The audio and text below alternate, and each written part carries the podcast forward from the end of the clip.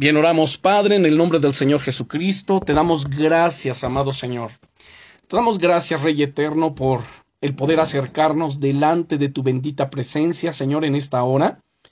Pedimos tu gracia, pedimos la dirección de tu Espíritu Santo. Pedimos, amado Señor, que abras nuestro entendimiento, que te reveles, te manifiestes a nuestras vidas.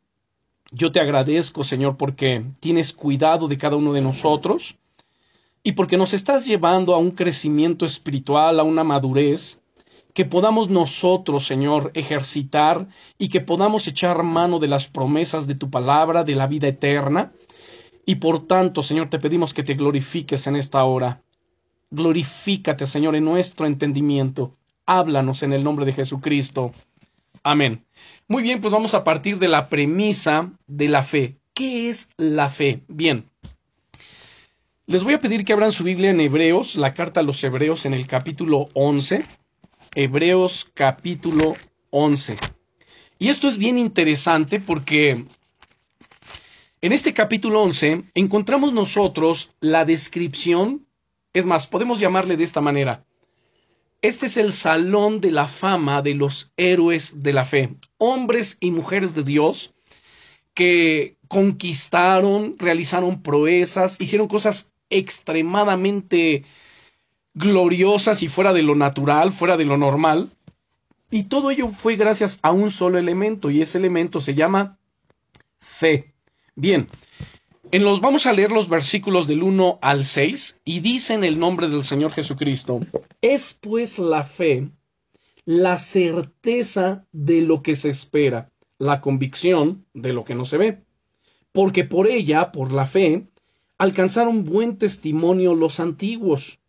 Por la fe, entendemos haber sido constituido el universo por la palabra de Dios, de modo que lo que se ve fue hecho de lo que no se veía.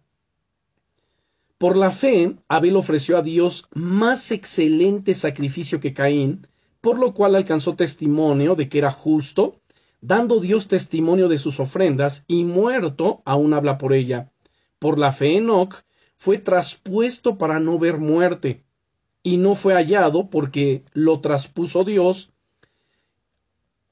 y antes de que fuese traspuesto tuvo testimonio de haber agradado a Dios. Ahora el versículo 6 dice, pero sin fe es imposible agradar a Dios, porque es necesario que el que se acerca a Dios crea que le hay y que es galardonador de los que le buscan. Bien, partamos de lo siguiente. Número uno, ¿qué es la fe? En el versículo 1 no nos está dando la definición de la fe, sino, sino más bien nos está dando la forma en que opera la fe. Entonces, la palabra fe viene de una raíz griega que es pistis. Y esta palabrita pistis significa confiar y obedecer. Cuando hablamos de Dios, cuando hablamos de la Biblia, es decir, del reino de los cielos, de la salvación, de lo que nuestro Señor Jesucristo hizo por nosotros, todo lo que concierne a Dios, el, reino de los cielos y todo lo que implica, ¿sabes? Para hablar de ello necesitamos fe, necesitamos confiar. Y este confiar está basado en la palabra de Dios, en sus promesas. Simplemente tenemos que confiar sin necesidad de ver, sin necesidad de tener una evidencia física de ello. Simplemente requiere qué? Fe, confiar. Y entonces, ¿cómo opera la fe? Dice aquí en Hebreos 11.1. Es pues la fe la certeza, o sea, cuando tú tienes fe, cuando tú decides creer en Dios, creer en su palabra, creer en todo lo que concierne a Dios, esa fe se revela de la siguiente manera. La fe es una certeza, es decir, es una seguridad aquí en el, en el corazón y es una seguridad de lo que tú esperas. Además, es una convicción, es un convencimiento de lo que no se ve. Fíjate nada más que tremendo. Entonces, para que podamos hablar de Dios, se requiere qué? Fe. Y fe es creer que Dios está ahí, es creer que Él es verdadero, es creer, es confiar que Él en verdad existe, aunque en el, aunque en el momento no lo podemos ver, pero sí hay momentos en los que lo podemos sentir. Principalmente, si estamos hablando de esto, dice el verso 1, nuevamente lo vuelvo a leer, es pues la fe, la certeza, es la seguridad de lo que se espera. Uno de repente se encuentra solo, no hay nadie alrededor, uno está quizás atravesando un pequeño problema, una pequeña dificultad, o no pequeña, una, una dificultad, y uno se siente solo, sin que nadie le ayude, y uno requiere en ese momento a alguien que esté allí. Y nuestro pensamiento, el deseo interno de nuestro corazón es creer en quién? En Dios, Señor, ¿dónde estás? ¿Dónde estás en medio de esta situación? Pues la fe es justamente eso, es creer, aunque mis emociones, aunque mis sentimientos, aunque mis sentidos naturales, los sentidos naturales de nuestro cuerpo, ¿cuáles son? La vista, el olfato, el gusto, el tacto, uh, el oído, aunque mis sentidos no puedan percibirlo, es decir, yo no lo pueda ver, yo no lo pueda palpar, yo no lo pueda oler, yo no lo pueda oír, eso no, es, no significa que Dios no esté ahí.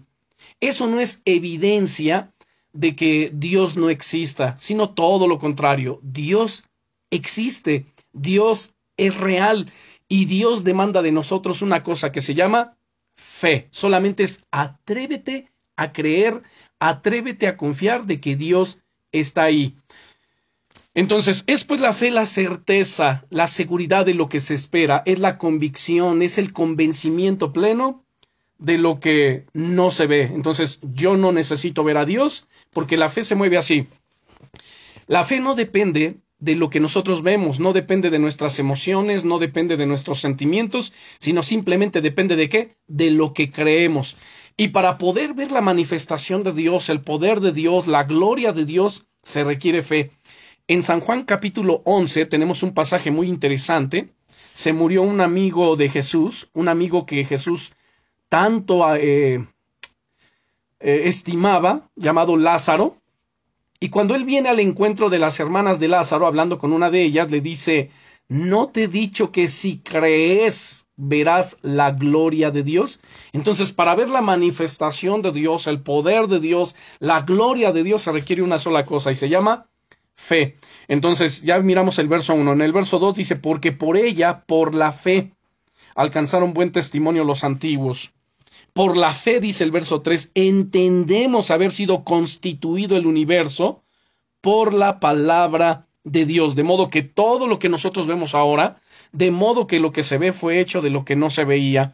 Y entonces llegamos al versículo 6, pero sin fe es imposible agradar a Dios porque es necesario que el que se acerca a Dios crea, crea que le hay, crea que Dios está ahí y que es galardonador, que es recompensador de los que le buscan. Ahora bien, aquí quiero abordar algo muy interesante que se llama revelación, porque la Biblia nos enseña que todo cuanto nosotros conocemos acerca de Dios es porque Él se ha revelado y ha decidido darse a conocer a nosotros.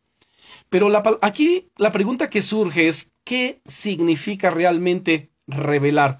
Bueno, la palabra revelación viene de una raíz griega que es apocalipsis, que en el castellano es apocalipsis, que significa quitar el velo o retirar la cubierta para que pueda ver o pueda darse a conocer algo que antes estaba oculto.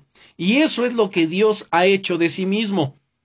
Él ha comunicado a nosotros, a los seres humanos, la verdad respecto de sí mismo. Esto es su naturaleza, su deidad, su gloria, sus obras, su propósito y, por supuesto, su plan. Él es quien ha tomado la iniciativa de ello, de revelarse al ser humano. Ahora bien, sería triste, incluso podemos decirlo así, agónico, un suicidio intelectual, confiar y descansar en algo o alguien basándonos en meras especulaciones, ¿no? En filosofías racionales o en meros sistemas cambiantes de pensamiento. Sin embargo, nuestra fe, nuestra creencia, nuestra religión, nuestra doctrina, se basan y se sostienen en que Dios mismo, y no nosotros, sino que Dios mismo ha decidido revelarse, ha, decidido dar el primer paso para darse a conocer y revelarse a la humanidad. Entonces, en este, en este tema o en esta enseñanza, yo quiero abundar sobre el tema de la revelación, porque si no entendemos este tema de la revelación, pues no vamos a entender cómo Dios se ha manifestado a nuestras vidas.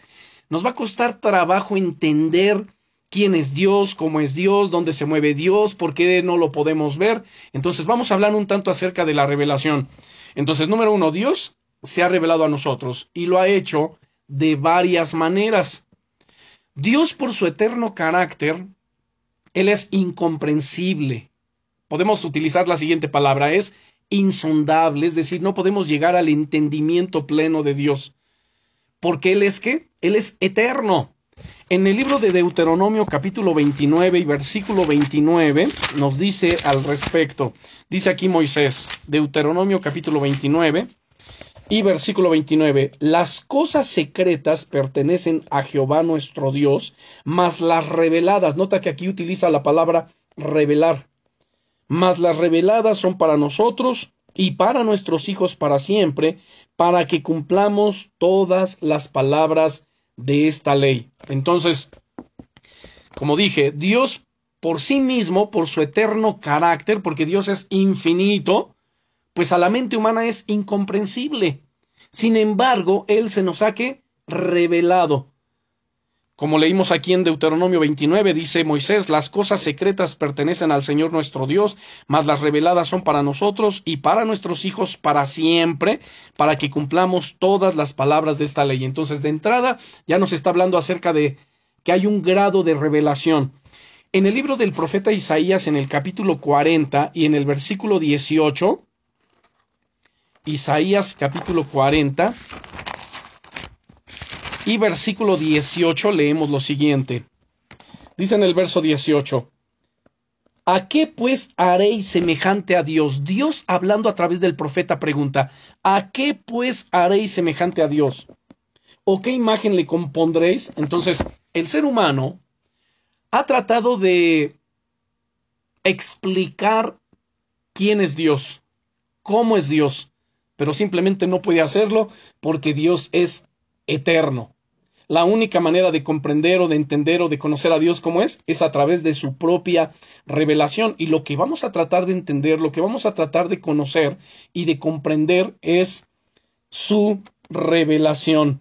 Ahora, en el libro de Job, en el capítulo 11 y versículo 7, Job capítulo 11 y versículo 7 pregunta, ¿descubrirás tú los secretos de Dios? ¿Llegarás tú a la, a la perfección del Todopoderoso? La respuesta es no. Por nosotros mismos no podemos llegar a entender a Dios, no llegamos, no podemos llegar a comprender a Dios, no podemos llegar a la perfección del Todopoderoso, si no es a través de qué? De la revelación. Bien, si tienes Job capítulo 11, verso 7, leemos. Pregunta aquí, ¿descubrirás tú los secretos de Dios? La respuesta es no.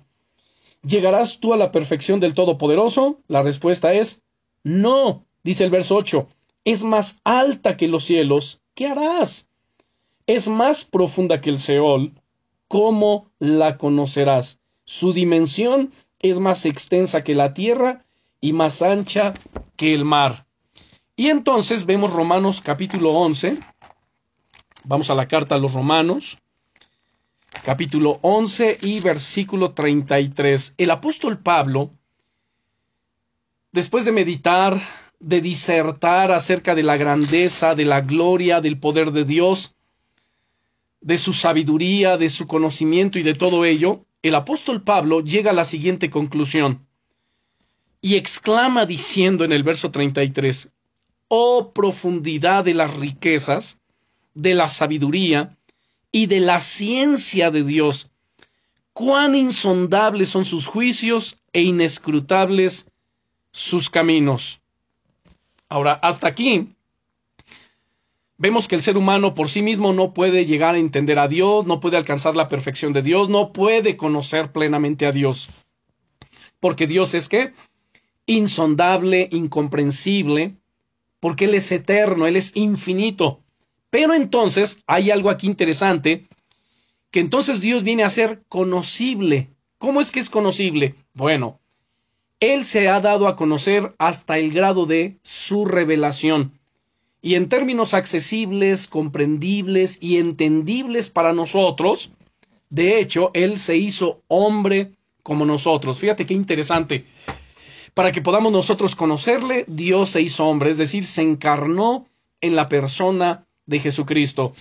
Quiero que veamos en el libro del profeta Jeremías, en el capítulo 9,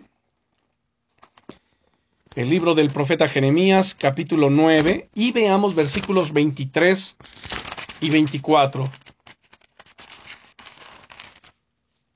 Jeremías, capítulo 9, versículos 23 y 24. Por favor, si ya lo tenemos, indícame.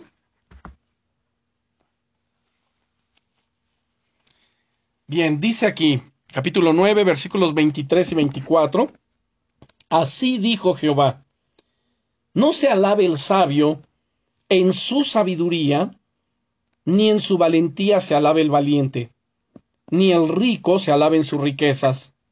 Mas alabes en esto el que se hubiere de alabar, en entenderme y conocerme, que yo soy Jehová, que hago misericordia, juicio y justicia en la tierra, porque estas cosas quiero, dice Jehová. Entonces, fíjate qué interesante, ¿no? Veíamos que el ser humano por sí mismo no puede llegar a conocer a Dios, porque Dios es infinito. Pero Dios es conocible, es decir, se nos da a conocer hasta el grado de su revelación, de tal manera que nos dice aquí, no se alabe el sabio en su sabiduría, ni en su valentía se alabe el valiente, ni el rico se alabe en sus riquezas, mas alabes en esto el que se hubiere de alabar, en entenderme y conocerme que yo soy Jehová, que hago misericordia, juicio y justicia en la tierra, porque estas cosas quiero, dice el Señor. Entonces, cuando ahora nos manda a que, nos, a, que se alabe el que se hubiere de alabar en entender y conocer a Dios, es porque nos está permitiendo entrar ¿dónde? En el grado de su revelación. Y es por ello porque que la Biblia misma, en su primer versículo de su primer capítulo, de su primer libro, es decir, me estoy refiriendo a Génesis 1.1, ya deja más que claro la existencia de Dios. ¿Qué nos dice Génesis 1.1? Bueno, Génesis capítulo 1, versículo 1 dice, en el principio creó Dios los cielos y la tierra. Entonces, ya de entrada nos deja más que claro la existencia de Dios. Entonces, a la pregunta, ¿Dios realmente existe? La respuesta es sí. Todo lo que podemos ver nosotros, según como vimos en Hebreos capítulo 11 y versículo 3, todo, todo lo que se ve fue hecho de lo que no se veía por la palabra de Dios. Ahora, ante este dilema, el hombre, el ser humano, hemos sido creados a imagen de Dios, pero recuerda algo que sucedió en el Génesis capítulo 3. El hombre fue creado en el capítulo 1 a imagen de Dios, pero en el capítulo 3 cayó de ese estado de gracia y ahora el ser humano tiene dos opciones. ¿Cuáles son estas dos opciones? Las dos opciones son llegar al conocimiento de Dios por nosotros mismos, o número dos, por Él, por el conocimiento y la revelación de Dios. Cuando hablamos de por nosotros mismos, es decir, tratando de buscar, de hallar o de encontrar a Dios a través de uno mismo, de sus propios esfuerzos, de las sensaciones, de los instintos, de los razonamientos individuales y particulares, de la sabiduría, los razonamientos humanos, del conocimiento intelectual. Y este es el nefasto y el errado camino que conduce a dónde? A las sectas. Y es necesario destacar que si Dios es infinito, el hombre no lo es. Es más, el ser humano es caído y además es depravado. Y su mente es demasiado pequeña y limitada como para abarcar y comprender a Dios. Una mente finita, limitada, no podrá entender a una infinita. Pero una finita, a la vez que reprobada y caída, no va a llegar ni a creer en el conocimiento de Dios, no va a buscar, no va a desear ni querer. Por eso es que mucha gente vive separada de Dios, alejada de Dios, haciendo maldad, haciendo pecado, cometiendo hechos terribles. ¿Por qué? Porque no han podido llegar al conocimiento de Dios. Podemos decir de esta manera, andan ciegos a las verdades espirituales, pero muy despiertos a crearse falsos dioses, es decir, ídolos conforme a su imagen y su semejanza. En el libro de Job, en el capítulo 11, verso 7 que leímos hace un momento, dice, ¿descubrirás tú los secretos de Dios? Ya vimos que la respuesta es no. ¿Llegarás tú a la perfección del Todopoderoso? La respuesta es no. Pero entonces viene la segunda opción, que es llegar al conocimiento de Dios por medio de Él, por su gracia. Y es justamente en esa gracia que Dios ha decidido revelarse, y esa es nuestra mayor esperanza. Ahora, los hombres y mujeres pueden saber de Él y conocerlo, quedando todo sin excusa y sin enteramente, eh, y, siendo, perdón, siendo enteramente responsables. ¿Responsables de qué? Bueno, pues de sus acciones delante de Dios. Entonces, no podemos ver a Dios físicamente con nuestros propios ojos. No obstante, sí que podemos conocerlo por medio de la revelación, la cual puede ser de dos tipos o de dos clases. Número uno, la revelación general. Y número dos, podemos hablar de la revelación, este, la revelación especial. Entonces voy a tratar, como te dije, de hablar de estos dos tipos, de estos dos tipos de revelación, para que podamos comprender, para que lleguemos a entender a Dios. ¿Cuál es la revelación general? Bueno, Dios se ha revelado a sí mismo a través de la creación y de la naturaleza, dejándonos sin excusa a todos, porque Él ha dejado y ha desplegado eh, todo, eh, digamos, toda su gloria desde los días del comienzo de la historia de la humanidad. Sus marcas y sus huellas, Él las ha dejado plasmadas a todo el mundo a través de la obra de la creación, de la naturaleza. Su carácter invisible se ha revelado por medio de las cosas que son vistas, por medio de la perfección, la cohesión y el orden de toda la creación. Si hemos ido al mar, por ejemplo, a la playa, un lugar de playa, uno ve, al ver la inmensidad del mar, y cómo es que las olas se levantan y, son tan fuertes, pero que cuando llegan a la orilla simplemente se desvanecen y vuelven otra vez a su cauce. ¿Quién le puso un orden al mar para que no se saliera? En el libro de Job nos revela que Dios le puso un límite al mar. Si vamos nosotros al bosque, podemos ver la inmensidad, la grandeza de los árboles, la naturaleza, la perfección de la creación. ¿Y todo eso de dónde viene? ¿Quién lo originó? ¿Quién lo creó? Bueno, un ser tan inteligente, tan glorioso y todopoderoso que es Dios. Bueno, respecto de esta revelación general, para tratar de entender y de conocer a Dios, quiero que veamos Hechos capítulo 14, versículos 15 al 17. Libro de los Hechos capítulo 14, versículos 15 al 17. Y dice lo siguiente aquí, leemos. Hechos 14 del verso 15 al 17. Y diciendo, varones, ¿por qué hacéis esto? Nosotros también somos hombres semejantes a vosotros, que os anunciamos que de estas vanidades os, os, convirtáis al Dios vivo, que hizo el cielo y la tierra, el mar y todo lo que en ellos hay. En las edades pasadas Él ha dejado a todas las gentes andar en sus propios caminos, si bien no se dejó a sí mismo sin testimonio, haciendo bien, dándonos lluvias del cielo y tiempos fructíferos, llenando de sustento y de alegría nuestros corazones. Ahora aquí nos está hablando lo que yo te acabo de comentar, lo que acabo de comentar, que es que Dios se ha dado a conocer a través de la naturaleza. Este mismo pasaje quiero leerlo en otra versión. En otra versión dice lo siguiente, Señores, ¿por qué hacen esto? Nosotros también somos hombres mortales como ustedes. Las buenas nuevas que les anunciamos son que dejen estas cosas sin valor y se vuelvan al Dios viviente, que hizo el cielo y la tierra, el mar y todo lo que hay en ellos. Entonces, notemos aquí cómo el apóstol Pablo está hablando directamente de la existencia de Dios y de su revelación general a través de qué? De su creación que Él creó el cielo, la tierra, el mar y todo lo que en ellos hay.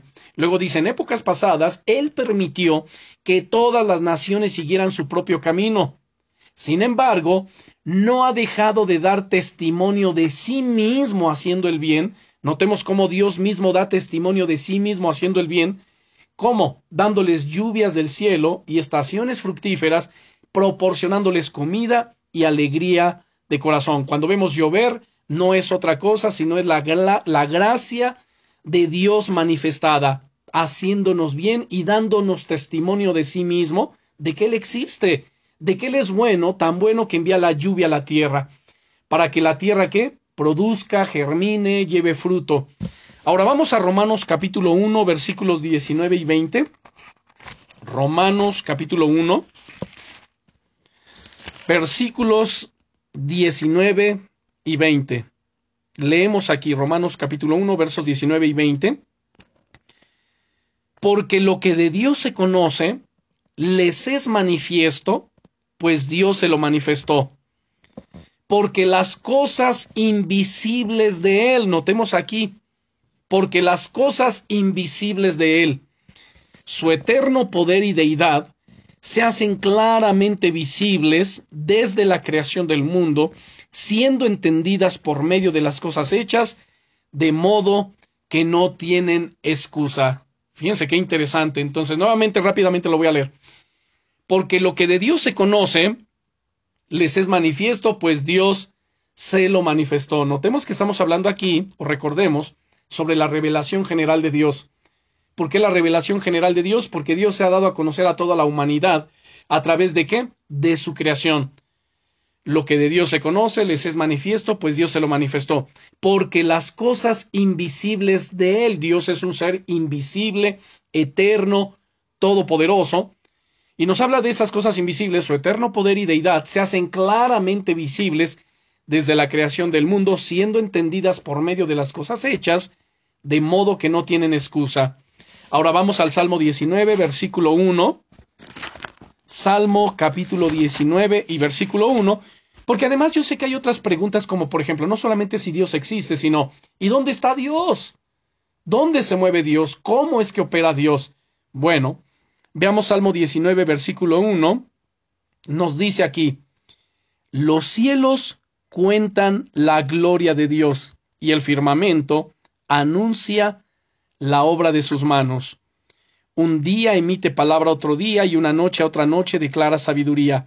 No hay lenguaje ni palabras, ni es oída su voz. Por toda la tierra salió, salió su voz y hasta el extremo del mundo sus palabras. En ellos puso tabernáculo para el sol y éste, como esposo que sale de su tálamo, se alegra cual gigante para correr el camino. De un extremo de los cielos es su salida y su curso hasta el término de ellos, y nada hay que se esconda de su calor. Wow, esto realmente es glorioso. Noten cómo Dios se nos revela a través de su creación. Los cielos cuentan la gloria de Dios y el firmamento anuncia la obra de sus manos. Un día emite palabra otro día, una noche otra noche declara sabiduría, no hay lenguaje, ni palabras, ni es oída su voz, por toda la tierra salió su voz y hasta el extremo de los cielos o del mundo sus palabras. En ellos puso tabernáculo para el sol, y éste, el sol, como esposo que sale de su tálamo, se alegra cual gigante para correr el camino. Entonces vemos la revelación general de Dios a través de su creación. Ahora, ¿por qué es una revelación general? Bueno, básicamente por dos razones. Número uno, porque su contenido y mensaje es general, es decir, nos revela su poder, su majestuosidad, su deidad, su solemnidad y su grandiosidad. No es un contenido particular, minucioso o específico. No nos declara o expresa nada de la obra de redención ni de la cruz, pero este conocimiento ya es suficiente como para poner a toda la humanidad sin excusa alguna ante él. Y en segundo lugar, es general porque su público o, audiencia es general. A pesar de que no todas las personas son cristianas o han leído una Biblia jamás, sí es cierto que todos los días toda la humanidad es testigo de la gloria del Dios creador. Dios no se ha revelado a un selecto grupo específico, sino que el mundo entero es su escenario. Es su obra, permítanme decirlo así, es su obra de teatro, y él es el director, el guionista y el actor principal. Ahora sabemos que hay un grupo también que no cree en Dios, no cree en la, en la existencia de Dios, y es el ateísmo o el agnosticismo. Y quiero hablar brevemente sobre este tema. Y el ateísmo o el agnosticismo no es más que otra prueba o evidencia de la depravación humana como consecuencia de la caída del pecado de Adán y Eva, ya que no es tanto un problema de conocimiento o revelación, sino más bien de someterse a Dios. La gente que de plano no cree en Dios o que duda de la existencia de Dios, y como lo estoy diciendo ahorita, son los ateos, gente que de plano dice Dios no existe, aunque tienen las evidencias generales de Dios, la revelación general de la creación, de la grandeza del poder de Dios, de la naturaleza, de la perfección en toda esta creación, simplemente ellos deciden rechazar someterse a Dios. Y así lo dice en Romanos capítulo 1 versos 21 al 23. Romanos capítulo 1 versículos 21 al 23 voy a leerlo. Dice, pues habiendo conocido a Dios, no le glorificaron como a Dios, ni le dieron gracias, sino que se envanecieron en sus razonamientos y su necio corazón fue entenebrecido. Profesando ser sabios, se hicieron necios y cambiaron la gloria del Dios incorruptible en semejanza de imagen de hombre corruptible, de aves, de cuadrúpedos y de reptiles. Si bien el agnosticismo se muestra más neutral y no niega ni cree poder afirmar su existencia, el ateísmo niega tajantemente toda evidencia y rechaza la existencia de Dios. Y debido a, la más que continua evidencia que Dios deja de sí mismo día tras día, la Biblia humilla al ateo o al agnóstico llamándoles directamente necios. En el Salmo 14, versículo 1, vemos cómo es que Dios les llama en la Biblia a este tipo de personas. En el Salmo 14, verso 1, leemos lo siguiente, Salmo capítulo 14 y versículo 1. Dice el necio en su corazón, no hay Dios, pues se han corrompido, hacen obras abominables, no hay quien haga el bien. Vamos a poner un ejemplo. Si disfrutas de un paseo, digamos, por el campo, o de senderismo, ¿no? Por un precioso valle, o si fotografías una puesta de sol, o si estás estudiando anatomía en biología, y para ello debes diseccionar el complejo organismo de un anfibio, ya sea un pez, sea una rana, pues te darás cuenta de lo que estamos tratando de explicar, ¿no? Toda esta perfección de parte de Dios. Si el temor a Dios es el principio de la sabiduría, el negar la existencia de Dios es el colmo de la necedad y de la insensatez. Quiero que veamos Hechos capítulo 17 versículos 24 al 28, porque esta, esa doctrina de la indudable revelación general de Dios es sumamente importante para nosotros. Y es por ello que el apóstol Pablo, cuando trataba de persuadir en la fe a los gentiles, quienes no tenían un correcto entendimiento del Dios de la Biblia, siempre comenzaba por este punto como cuando predicó a los atenienses en Hechos capítulo 17 versículos 24 al 28 diciendo lo siguiente.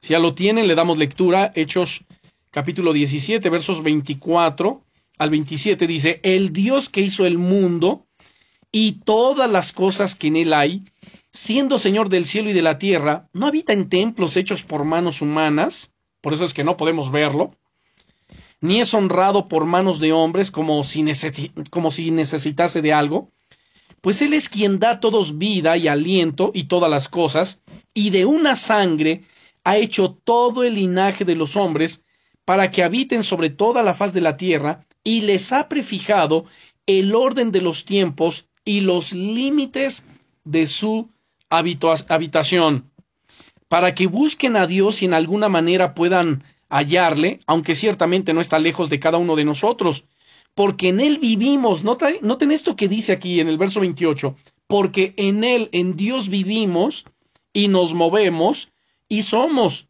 como algunos de vuestros propios poetas también han dicho, porque linaje suyo somos. Ahora, aquí quiero hacer una pregunta porque hay gente que pues nació discapacitada, por ejemplo, en el sentido de la ceguera física. Ahora, ¿la ceguera física será un impedimento o una barrera para conocer a Dios? La respuesta es en absoluto, o sea, no. Pues además de la revelación a través de la creación de las estrellas, la luna, el sol y la naturaleza, Dios ha plantado un conocimiento en el alma del ser humano. Ese, ese conocimiento se llama conciencia, que a pesar de todo, todos tienen un sentido y una noción general de lo que es correcto y lo incorrecto. Podemos llamarle un código moral mermado y afectado por el pecado. Y es por eso que aún las más escondidas tribus indígenas saben que asesinar, robar o mantener relaciones sexuales con la mujer de otro está mal. Además, esto implica la naturaleza religiosa de la humanidad, pudiendo apreciar que en todas las culturas de todos los tiempos y de todos los lugares siempre han creído y venerado la existencia de una realidad divina más elevada y alta que ellos. Ahora, ¿esto es todo? La respuesta es no. Además de la vasta autorrevelación de Dios a través de la naturaleza, que es la revelación natural, y de la conciencia humana, existe igualmente la revelación de Dios a través de la historia, del curso y la providencia de ella. Y aunque sea menos impresionante que la revelación en la naturaleza, ya que debe de haber consultas históricas, análisis y estudios por parte de la persona, tan solo el mero ejemplo de la pequeña nación de Israel, recordarán ustedes que en nuestras dos lecciones anteriores hablamos sobre la cronología del pueblo de Israel, su nacimiento. Bueno, pues este es el mero ejemplo de esa pequeña nación de Israel.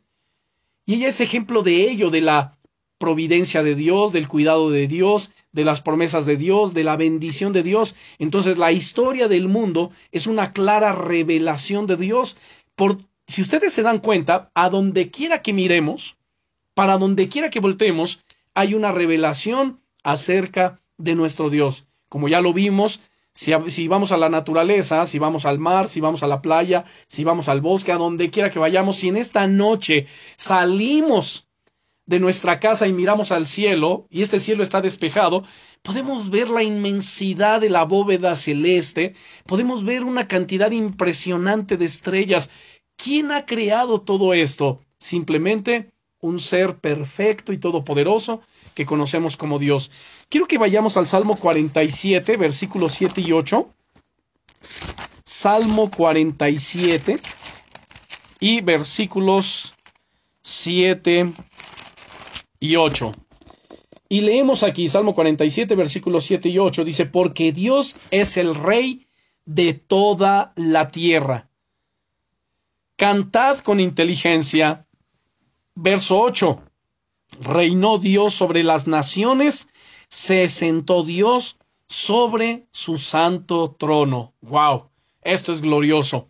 Ahora, vamos por favor al libro del profeta Daniel, al capítulo 2 y versículo 21.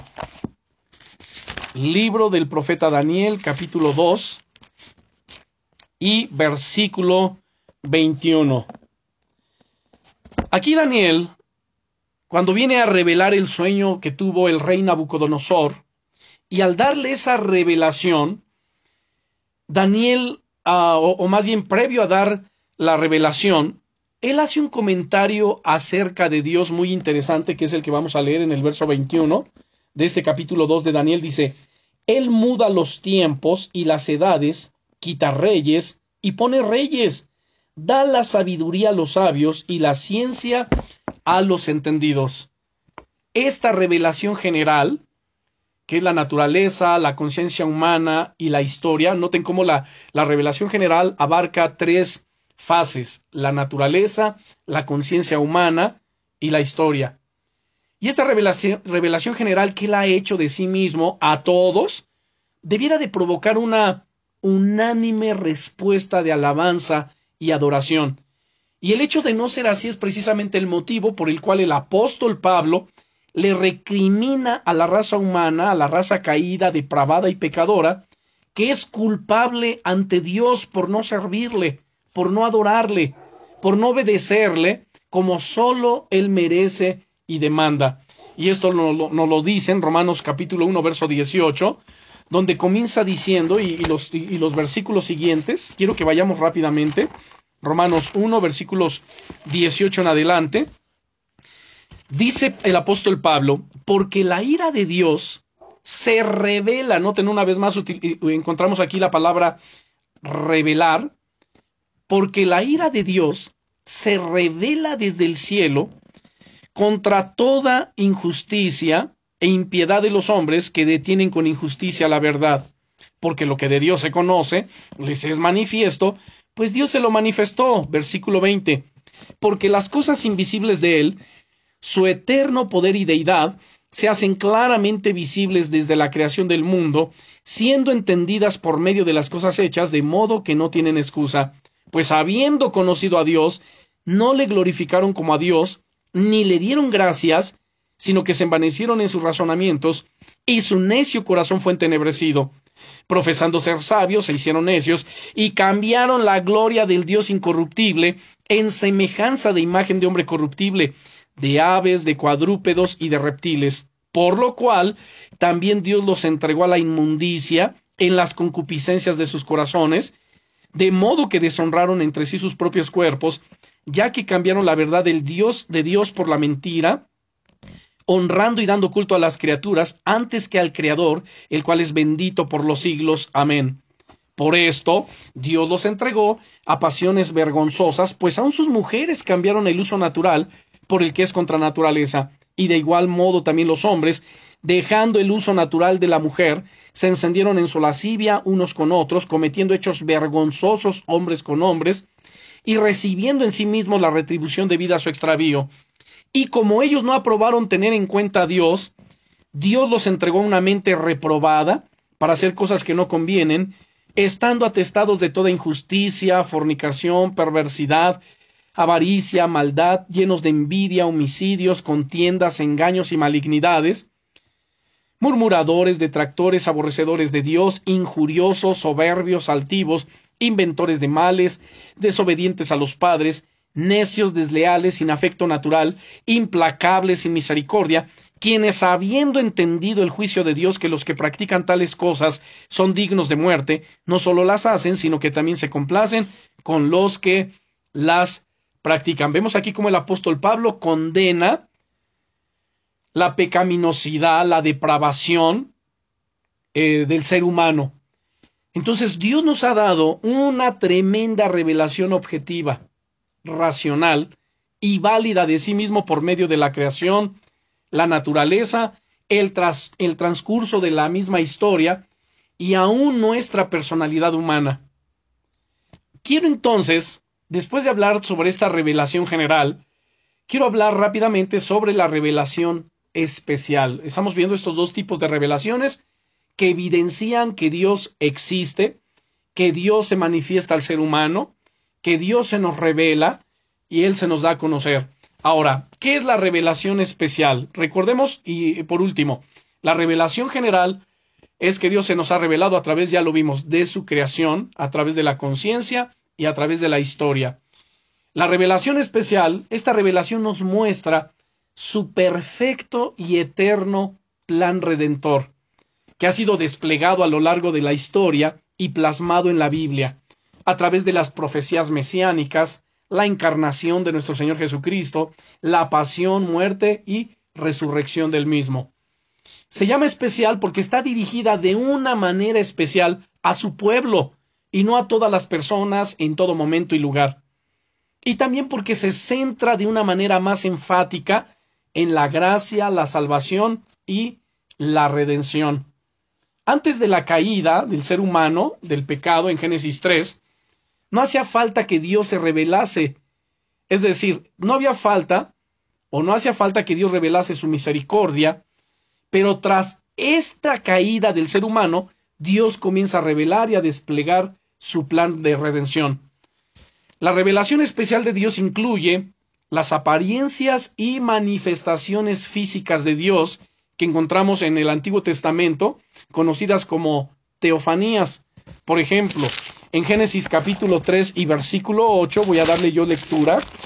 Génesis 3, 8, dice lo siguiente, y oyeron la voz de Jehová Dios, que se paseaba en el huerto al aire del día, y el hombre y su mujer se escondieron de la presencia de Jehová Dios entre los árboles del huerto. ¿Qué vemos aquí? Una revelación especial de Dios. ¿Por medio de qué? Hablándoles. Podemos citar muchos otros pasajes, como Génesis 18.1, cuando Dios mismo viene delante de Abraham, en Éxodo capítulo 3, versículos 1 al, 1 al 4, cuando Dios se le revela a Moisés a través de la zarza, también en el capítulo en el, en el verso 33, en el capítulo 34, Dios se revela también a través de sueños, como en Génesis capítulo 28, verso 12, se le reveló a Jacob. También en el capítulo 37 podemos hablar del primer libro de Reyes, en el libro de Daniel en el capítulo 2.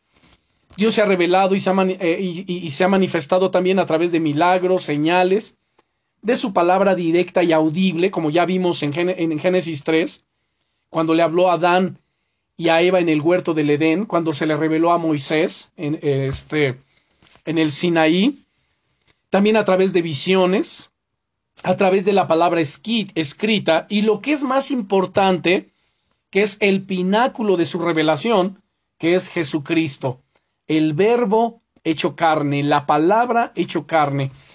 Y quiero que vayamos a Hebreos capítulo 1, versículos del 1 al 4. Hebreos capítulo 1, versículos del 1 al 4. Y leemos aquí, Hebreos capítulo 1, versículos del 1 al 4. Dios, habiendo hablado muchas veces y de muchas maneras en otro tiempo a los padres por los profetas, en estos postreros días nos ha hablado por el Hijo, es decir, por Jesucristo, a quien constituyó heredero de todo y por quien asimismo hizo el universo, el cual siendo el resplandor de su gloria y la imagen misma de su sustancia, y quien sustenta todas las cosas con la palabra de su poder, habiendo efectuado la purificación de nuestros pecados por medio de sí mismo, se sentó a la diestra de la majestad en las alturas, hecho tanto superior a los ángeles, cuanto heredó más excelente nombre que ellos. Bueno, vemos aquí entonces la revelación de Dios a través de quién? De nuestro Señor Jesucristo. También tenemos su revelación gloriosa por medio de por medio o a través de su palabra, la Biblia. Y es una extraordinaria forma de revelación de Dios en la cual de una forma soberana y milagrosa Dios seleccionó. Recordarán ustedes cuando hablamos acerca de bibliología, que tuvimos varios temas muy importantes sobre ello, vimos cómo Dios seleccionó, guió e inspiró a hombres para que escribieran la santa, inerrante, autoritaria e infalible palabra de Dios. Y esta, esta, este libro, esta Biblia, esta palabra de Dios es viva y es eficaz. Según Hebreos capítulo 4, que ya que estamos en Hebreos, búsquenlo por favor, Hebreos 4, versículo 12, Hebreos 4, 12, que nos dice, porque la palabra de Dios es viva y más, eh, perdón, es viva y eficaz y más cortante que toda espada de dos filos, porque penetra hasta partir el alma y el espíritu, las coyunturas y los tuétanos, y discierne los pensamientos y las intenciones del corazón. Además, esta palabra es inspirada, es útil, capaz y suficiente para instruir, exhortar, redarguir y capacitar a toda buena obra. Veamos segunda de Timoteo capítulo 3 versos 16 y 17. La segunda carta del apóstol Pablo a Timoteo, capítulo 3, versículos 16 y 17, donde leemos, Toda la escritura es inspirada por Dios y útil para enseñar, para redarguir, para corregir, para instruir en justicia, a fin de que el hombre de Dios sea perfecto, enteramente preparado para toda buena obra. ¿Qué es la Biblia entonces? Es el gran mensaje de Dios para nosotros, y allí lo incluye todo, la creación, la caída, la Trinidad, todo acerca de nosotros y del pecado, de los ángeles o de Satanás, acerca de los juicios venideros y de Israel su pueblo, pero sobre todo nos presenta a Jesucristo como el tema, el hilo conductor, el objeto y el cumplimiento de las profecías, el clímax de todo y de todos. La forma suprema de revelación de Dios fue en y a través de la persona de Cristo. En él se nos revela de una forma singular y sin igual su poder y sabiduría, a la vez que su amor, su bondad, santidad y gracia, y por eso él pudo decir y decirnos lo siguiente, el que me ha visto a mí, ha visto al Padre, dice Jesús. Podemos ver San Juan 1.1 que dice, en el principio era el verbo, el verbo era con Dios y el verbo era Dios. Luego en San Juan 14.9, no eh, si no lo encuentran no hay ningún problema. San Juan 14.9 dice el Señor Jesucristo, el que me ha visto a mí, ha visto al Padre. Él es el resplandor de la gloria de Dios, la fiel imagen de lo que Él es, la plenitud de su naturaleza, esencia, gloria y atributos sin disminución alguna. En el Verbo, en Cristo, Dios nos ha dado a conocer su mente y su corazón. Y solamente quiero que veamos dos pasajes más. Gálatas capítulo 4 versos 4 y 5. Perdón. Gálatas capítulo 4 versículos 4 y 5 dice lo siguiente. Gálatas capítulo 4 versículos 4 y 5. Dice, pero cuando vino el cumplimiento del tiempo, Dios envió a su Hijo nacido de mujer y nacido bajo la ley, para que redimiese a los que estaban bajo la ley, a fin de que recibiésemos la adopción de hijos. Entonces, ¿cómo podemos entender esto? Bueno, Dios se encarnó y asumió una naturaleza humana, pero sin pecado, para identificarse plenamente con nosotros, para darnos un ejemplo en todo, para enseñarnos, para revelarse a nosotros de una manera más que comprensible, y lo más importante, para proveernos la salvación, humillándose a sí mismo en la muerte de la cruz. Entonces, el último pasaje que quiero que veamos es Filipenses capítulo 2, versículos 6 al 8. Filipenses capítulo 2, versículos 6 al 8. Si ya lo tenemos, vamos a darle lectura. Filipenses capítulo 2, versículos 6 al 8. El cual, siendo en forma de Dios, refiriéndose a Jesucristo, no estimó el ser igual a Dios como cosa que aferrarse, sino que se despojó a sí mismo, tomando forma de siervo, hecho semejante a los hombres y estando en la condición de hombre, se humilló a sí mismo, haciéndose obediente hasta la muerte y muerte de cruz. En definitiva, en Cristo hallamos la plenitud de, la revelación del Padre. Y es sólo por medio de las escrituras que podemos conocer a Cristo Jesús. Entonces, la pregunta inicial fue, ¿Dios existe? Podemos contestar absolutamente sí. ¿Dónde está Dios? Dios habita la eternidad, Dios está en todo lugar.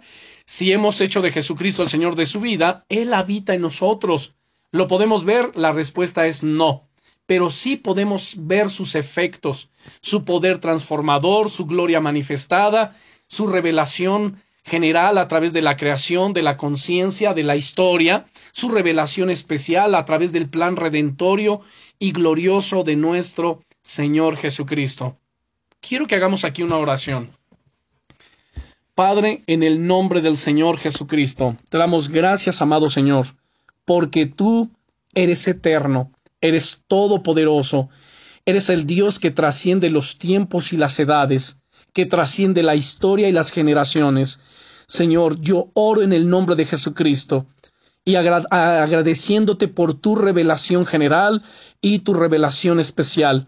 Agradeciéndote, Señor, que estás en nuestras vidas y corazones y pidiéndote, glorioso Señor, que manifiestes tu poder en medio nuestro, que sigas transformando nuestras vidas, haciéndote manifiesto, Señor, en cada uno de nosotros, para gloria, honra y alabanza de tu bendito nombre. Gracias, maravilloso Señor, en el nombre todopoderoso de Jesucristo. Amén.